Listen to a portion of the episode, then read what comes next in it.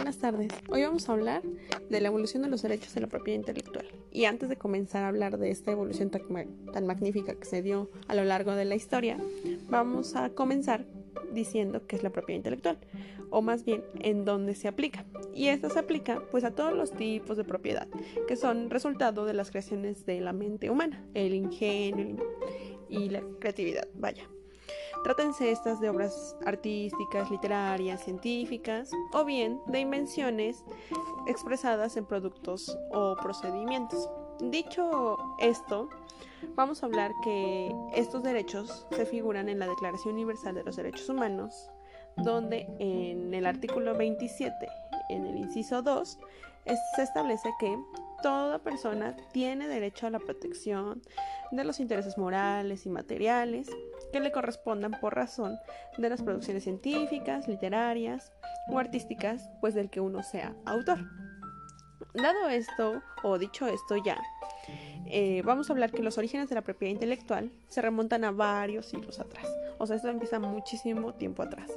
Donde, por ejemplo, en 1474, la entonces ciudad-estado y República de Venecia otorga una patente de monopolio a favor de Pietro de Ravenna, en donde se estableció que su obra Fénix solo podía ser impresa por él mismo o por los eh, impresores que en ese entonces él designara.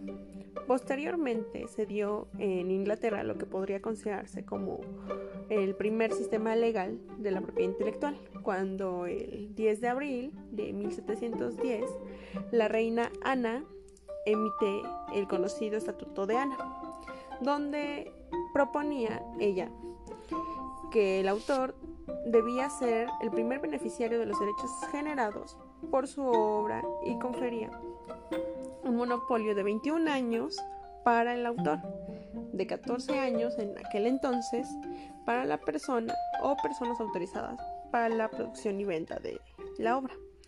Y ya transcurridos los 21 años, entonces la obra pasaba a ser dominio público. Fue así cuando en 1777 en Francia surge o surgió una de las primeras sociedades de autores llamada la Sociedad de Autores y Compositores Dramaturgos, una sociedad súper conocida y, bastante famosa ahora en, la actualidad, ¿no? Muy, muy mencionada. Bueno, esta se ocupó de la administración colectiva de los derechos de autores, librando batallas contra los teatros que se negaban en ese entonces a reconocer sus derechos patrimoniales y morales.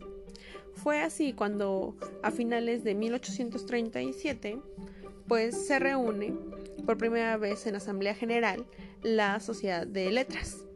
Esta fue fundada por Balzac, por Dumas y por otros autores franceses. Bueno, en 1883 se firmó el Convenio de París para la protección de la propiedad industrial, donde incluía pues invenciones, marcas, mm, diseños industriales, modelos de utilidad, nombres comerciales, denominaciones de origen, competencia desleal, entre otros. Así, en 1886 se convocó a los estados a participar en la Convención de Berna, que dio como resultado el Convenio de Berna para la protección de las obras literarias y artísticas. Pero para esta época, pues solamente unos cuantos países firmaban y firmaron estos acuerdos. Sin embargo, esto hizo que se marcara la pauta para el desarrollo posterior que se iba a experimentar en todo lo relacionado con la propiedad intelectual. En 1893 se crea el Buró Internacional Unido para la Protección de la Propiedad Intelectual, que es el BIRPI, por sus siglas en francés. Y este es el organismo que precede a la Organización Mundial de la Propiedad Intelectual, que es el OMPI. Esta organización, el OMPI, fue creada en 1967 como un organismo especializado del sistema de las Organizaciones Unidas y actualmente es una organización intelectual, pues vaya que cuyo objetivo es desarrollar un sistema de propiedad intelectual internacional que sea equilibrado y accesible y que al mismo tiempo compense la creatividad, estimule la innovación y contribuya al desarrollo económico, salvaguardando siempre a la vez el interés público.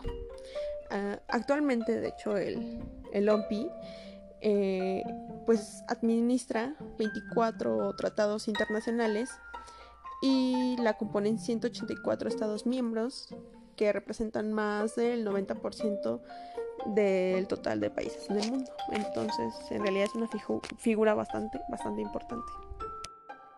Actualmente, en México tenemos una figura llamada INPI. ¿Y qué es el INPI? El INPI es el Instituto Mexicano de la Propiedad Industrial y este es un organismo público descentralizado con personalidad jurídica y patrimonio propio con la autoridad legal para pues vaya administrar el sistema de propiedad industrial aquí en nuestro país. este instituto de, bueno, INPI, tiene personalidad jurídica como ya mencionamos y esto viene desarrollado con sus antecedentes, ya que, pues vaya, la evolución del sistema de propiedad industrial aquí en México se ha venido desarrollando paulatinamente y sus antecedentes vienen desde mucho tiempo atrás, como ya lo mencionamos. ¿Cómo es que es que se dio este organismo? Bueno, el 10 de diciembre de 1993 se publicó en el diario oficial de la Federación el decreto por el que se creó el Instituto Mexicano de la Propiedad Industrial. De conformidad con este decreto, el INPI iba a continuar teniendo como objetivo pues brindar apoyo técnico y, profesional a la Secretaría de Economía. A partir de este decreto fue cuando durante los casi cuatro años y medio siguientes de operación del instituto se registraron importantes avances, así como diversas modificaciones en su operación, pues ya que a partir del mes de agosto de 1994, en virtud de las reformas a la ley de fomento y protección de la propiedad industrial del instituto, es autoridad administrativa en materia, por lo que se le confiere en la ley de la propiedad industrial las siguientes atribuciones. Eh, se le confirió otorgar protección a través de patentes, registros de modelos de utilidad y diseños industriales, así como registros de marcas y avisos comerciales, publicación de nombres comerciales, autorizaba el uso de denominaciones de origen y al mismo tiempo protegía los secretos industriales. También ayudaba a prevenir y combatir los actos que atentaran contra la propiedad industrial y aquellos que pues que constituían competencia desleal.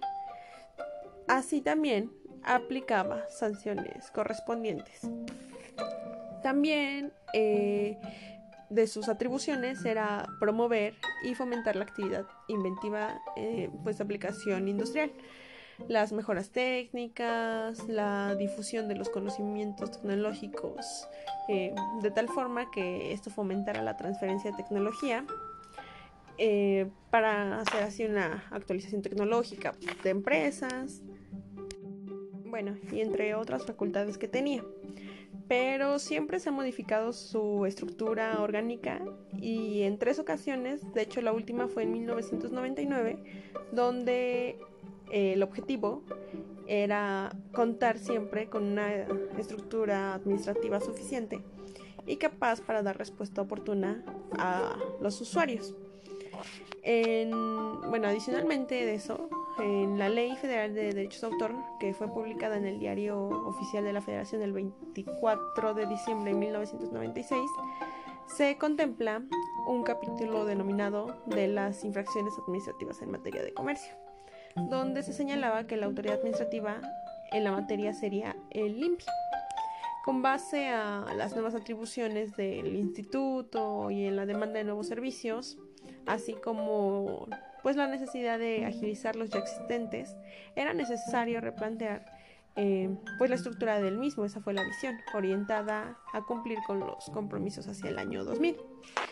Pues de esta manera fue como en la primera sesión de la Junta de Gobierno en 1998, hace 22 años, se presentó el proyecto de reestructuración institucional, el LIMPI hacia el año 2000 siendo este aprobado el mismo en su tercera sesión eh, mediante pues un acuerdo después de esas intensas negociaciones que se dieron eh, se logró que la Secretaría de Hacienda y Crédito Público, así como la Secretaría de Contraloría y Desarrollo Administrativo, autorizarán su nueva estructura de 1999. Y es así como nace esta institución y empieza a cobrar mayor importancia de la que ya tenía. Muchas gracias por tomarse el tiempo de escuchar todo esto y espero sea de gran interés los temas tocados en este podcast.